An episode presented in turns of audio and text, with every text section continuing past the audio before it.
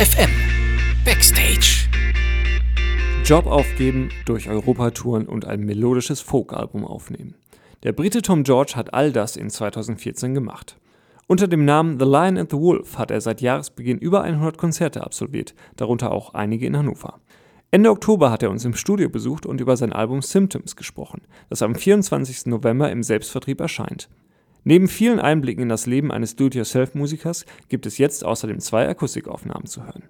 Tom, welcome to FM, Hanover's first college radio. I'm glad to have you here. Thank you for having me. Tom, you go under the stage name The Lion and the Wolf, and uh, you will release your debut album called Symptoms very soon. If you had to describe the sound of it in three sentences, which words would you use to do it? Oh my goodness, a challenge already. Question one. Um, I would say that the album sounds like a mix between the lo fi sounds that I had before and a more produced sound. So it's a it's a combination of those two factors. It's the the stuff I did before, which was basically just me, and I'd record that at home, and it's now moved from that into a studio to make it more full band. Otherwise, I, I, am really bad at describing my own music. Whenever anybody says, "Oh, what do you sound like?" I'm just like, I don't know. I don't know what to say. Um, so yeah, it's a mix between that, Slayer, Metallica, and um, Europop. That sounds pretty great. it's pretty no. accurate. now you just mentioned that um, when you're playing live or when you played before, that your songs were pretty stripped down and rather quiet. But you went for the full uh, band sound for the album. Um, uh, how did that come about? I always wanted to write a record that was full band. Um, in my with my first EP, I did it all myself, but it, there were kind of elements of percussion and piano and programmed violins. But this this time around, I wanted to make it full band pro- done properly. So everything you hear on the record, there's nothing that's been used like on a MIDI keyboard or anything in that sense, like programming in notes. It's all been either sampled by ourselves or everything's really organic, and that's something I wanted to do um, because it, I just feel it's more honest that way, I guess. So you um, already uh, planned the songs to be played by a full band when you wrote them? No, weirdly, when I when I went in, I had the idea of making it kind of light on the production side, so maybe a bit of br- um, brush on the drums and some organs or something. But the guys in the studio at Red Squirrel Productions in Ventnor, um, which is my hometown, um, they were like, "Well, why don't we spend a year on it and take our time and see what works and what doesn't?" and that was valuable because I, I initially wanted to go in there and get it done in 10 days eight tracks released whatever but they kind of encouraged me to be patient with it and it's definitely been worth it because now you know everything's going really great so happy days so um, the people you record the album with um, were these friends of yours or yeah i am um, one of my oldest friends in the world rob potter he uh, I went to knock on his door one day and go for a beer, and he has moved in recently to this studio. Uh, above it, there's a big house, and it's in a basement, the studio. And he was like, "Do you want to come and have a look around?" I was like, "Sure." So him and his housemates, who all work there at the studio, showed me, and I just fell in love with the place. I just knew that's where I wanted to record, and um, yeah, that I was going to record somewhere else, but then I went there and I was like, I need, I need to do it here. Plus, it's my hometown, so it's a real special environment anyway. I know that many of your lyrics uh, deal with uh, quite personal experiences. Um, do you find it difficult to, well, um, kind of expose yourself like that? Um, I, am not sure. Like, I think anybody who writes any piece of music or any song is expressing something, um, whether it be, you know, how much they like jam or if they you know they're broken hearted or whatever. But I don't know. For me, when I when I write a song, it it's not just expressing. It's kind of just like it's either um, it's letting something out which I haven't been able to because I do struggle sometimes with expressing emotion, and I, am not sure why. Um, but when I when I play through songs, I feel a lot more relaxed. Like I'm. That's why when I come off stage, I just feel like elated almost. I've let all these things out or whatever. I don't know really. Like it's um, I just love playing the songs really. Um, did uh, anyone ever confront you uh, like, uh, well, I have the feeling this song is about me? Oh, you're opening up a can of worms there, my man. I think. um, a a fair few people know that certain songs are about them. Whether it's a, I mean, it's always, it's never a negative message I'm sending out, I guess, but uh, certain people in the in the past have known that my tracks are about them. Yeah, sure, but I don't mind that. You know, I'm not. I- I'm I'm writing them and recording them and sending them out to the internet. It'd be very naive of me to go, oh, I hope she doesn't hear that, or I hope they don't hear that song. Putting it online for people to hear. Um, yeah. So um, we're not only here for, for the talking, but um, you're also gonna play two songs for us. The first uh, of which is called "Color," Hmm. which is also the first single uh, of your album. Um, why did you choose this to be the lead single? Well, it was a song that wasn't written when I went into the studio. It didn't exist at all, and then something happened, and I wanted it. I, it just the song came to me really naturally, and I loved it. And I showed it to the studio, and they were keen to get it down. And for me, it's it's the it's the song that kind of represents the record more than any other one because it's kind of got it's got full band and it's got this really nice momentum to it and it's a song it, obviously every song means a lot to me but this one at that particular time when i recorded it it was in the prime time of where i was as a person like emotionally and whatever um, and uh, yeah i just thought it'd be a great single so i wanted to put it out to promote the record Okay, then um, we're gonna listen to "Color" now by The Lion and the Wolf. I hate this feeling, it happens every time I leave. Sinking stomach, holding down the taste of fear. You see in colours, shades of which I've never seen. The crimson reds, the burning blues, the forest greens.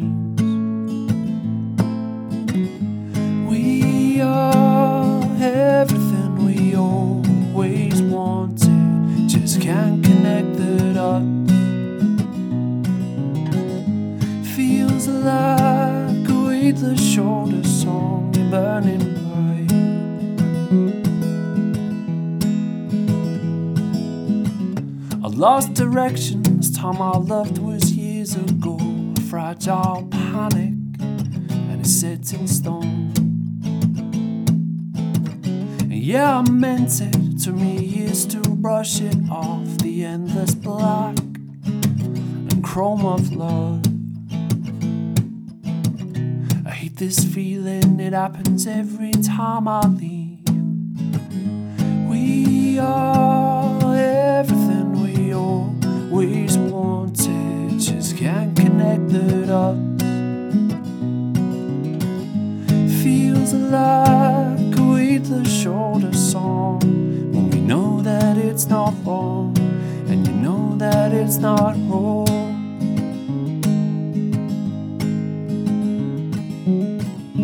Hate this feeling, it happens every time I leave. Hate this feeling. I hate this feeling, it happens every time I leave. Every time I leave.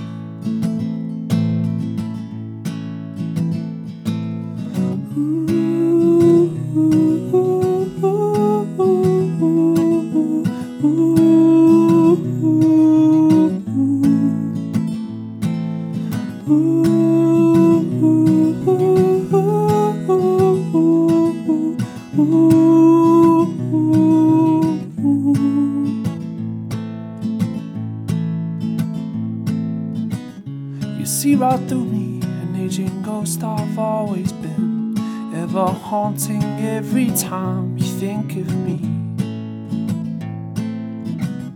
Your bed is burning just like the fires it used to see, a fading flame, a weaker man, I'll always be. The Lion and the Wolf live at Ernst FM with the song Color. And now we're back with Tom, the man behind both animals. hey, Tom. um, Tom, uh, we just talked about uh, why you record the album as a band and why you chose uh, Color as a single. but um, one thing that's really sticking out with the whole process is that you quit your job to uh, record, release, and uh, yeah, produce the album beforehand. Um, did you ever think during this process, well, this idea wasn't too clever? Not once. That that that thought has genuinely, genuinely even, uh, not crossed my mind since January. Like it's been the best year of my life. I've I've played more shows this year than I have ever before in, like the last eight months. Um, I've toured with some of my best friends. I've made some amazing new friends from different countries around the world, and I've you know every time I come off tour, I've been able to go home to the Isle of Wight, hang out with my parents, go record an album, and that to me, the thought of me going back to my old job, although I do miss the people there, it's just it doesn't compare. So this is what I've been wanting to do for so long, and I've always said, oh, maybe I'll just quit my job and go touring. But somebody at work finally gave me a kick up the backside and said, look, just go and do it. And I thought, okay. So I handed in my notice there, and then I was like, right, I'm going to do this. And if it works out, great. If the record does well, brilliant. If it doesn't, I've had the best year of my life, and I'm happy with that. That's fine. You just mentioned um, going back to uh, where you're from, to your family and uh, your friends, probably. Um, how did they react when you told them, "Yeah, I'm quitting my job to to be a full time musician"? They disowned me. They blocked my calls. no, they. Um, everyone's been incredibly supportive, and I appreciate from their point of view. It must drive them mad because you know this is what I do now. Like I, I just tour and record and do all this stuff. So I want to apologize to them publicly over radio for probably never talking about anything else because um, it is like it is a massive part of my life and that, to be fair to them everyone's been super amazing about it. My parents have been great and I've got friends in London who've let me stay at their place for you know as long as I need to. So that's what I think without people's support I mean it's the same with anything. I don't think it would be going half as well as it is at the moment um, and I, I would probably be doing another job. And that's not to say that people that do nine fives or anything like that, because if that's what you want to do, that's great. Like I, I fully support that and respect that. Um, I'm just super stoked to be doing this at the moment. It's great.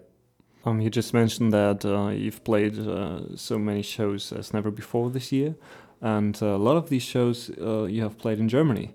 Um, is there any reason for that that you came over here that often? Yeah, in um, in February this year, the first tour I did was with Rob Lynch, a good friend of mine, and he was kind enough to take me out here and support him on tour because he's doing super well over here. And I just the hospitality and the way people are over here, the, how quiet people are when you play your songs, everything was just so mind blowing and kind of alien to me because playing in England's quite different. It can be quite different, especially in London. So I kind of make a point of coming over here as much as I can because I just love the country. I love the people, the you know the culture and everything. It's great. Um, can we expect to see you touring with a band anytime soon? Yeah, next year, uh, maybe March time when it gets a bit warmer. Uh, I'm going to do my solo shows run up until December this year, and then I'm making a, a, a real effort full band next year to do like two or three tours over here. Um, so hopefully the guys who recorded on the album from the studio, they'll come with me because I think that would just be a really nice way of kind of putting it all together, all the hard work we've all put in over the year, and then go and tour in Germany for a couple of weeks or whatever.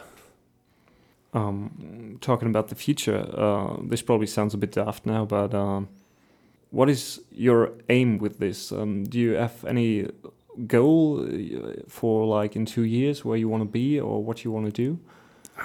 I don't know. There's always there's always goals in the back of my head. As long as I can see progression and as long as I can just continue to play shows and just meet new people, then I'm happy with that. Like I, I didn't think like before I left work, I was probably doing two or three tours a year. All my holiday time would be used to go on tour.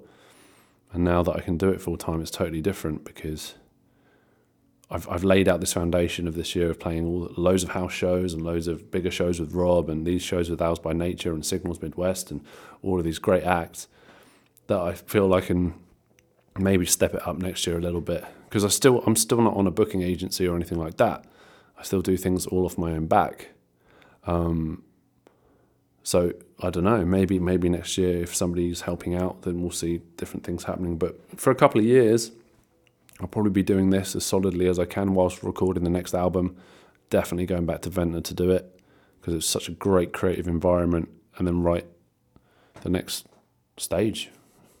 Before you leave us uh, here, um, you're gonna play another song. Um, what is it called? It's called Ink and Skin. And uh, you just said a few words about color. Um, what is special about Ink and Skin, or what do you like most about that song? Ink and Skin, I wrote. Ooh, I can't remember exactly when I wrote, but I think it was during the recording process, and um, it's basically about going home to wherever you're born or where you grew up, and if you've got friends that are still there, every time you go back, it doesn't matter because you just hook up, you go for a beer or you hang out, and it's like nothing's changed. And that for me is really important because there were people who I went to school with who I don't really talk to anymore um, really close friends of mine, and then life just paves a different path for different people. So, because the Isle of Wight and Ventnor is so small, when you bump into these people, sometimes it's so nice because you just pick up from where you left off, and it's it's no different. Okay, then let's give it a listen. Ink and Skin by The Lion and the Wolf.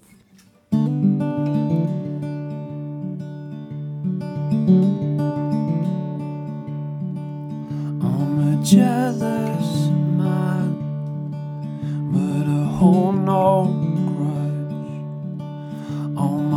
best friends are sinners and poets and drunks from a town I once loved. Then I lost it all between war and peace. And I've been trying to anchor it down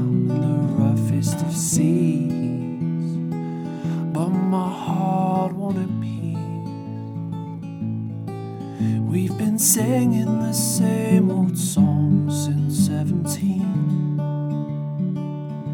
And we can drink away all of our problems and still keep it clean. Keep it clean. Now we're older and tired and grey. And the melancholy swims through our veins.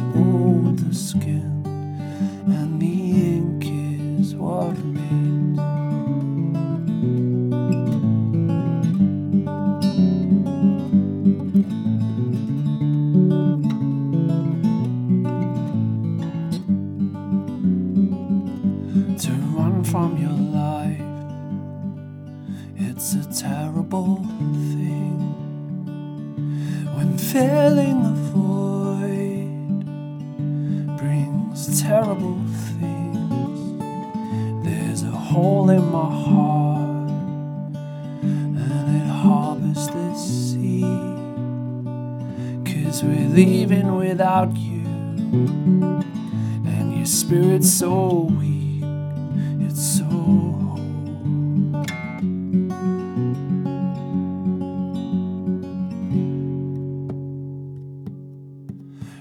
Been singing the same old song since 17.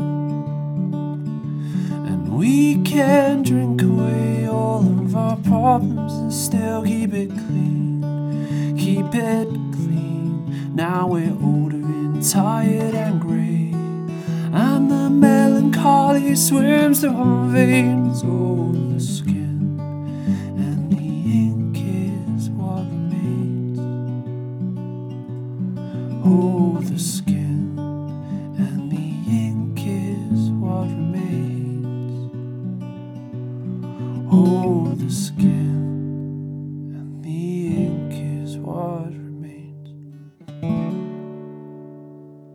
Tom George, aka The Lion and the Wolf, performing Ink and Skin at Ernst FM.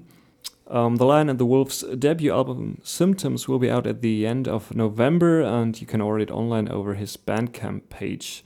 Thank you for being with us, Tom. Thank you for having me, man. It's been great. Good luck, and uh, well, hope to see you again soon. Thanks, man.